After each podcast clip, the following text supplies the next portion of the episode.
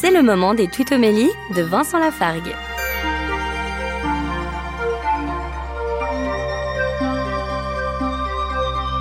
Dans l'évangile de Matthieu, chapitre 7, verset 21, Jésus dit Ce n'est pas en me disant Seigneur, Seigneur qu'on entrera dans le royaume des cieux, mais c'est en faisant la volonté de mon Père qui est aux cieux.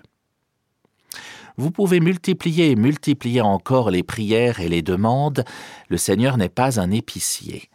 Ainsi, il s'agit plutôt d'agir, de faire la volonté de notre Père en acte plutôt qu'en multipliant les paroles.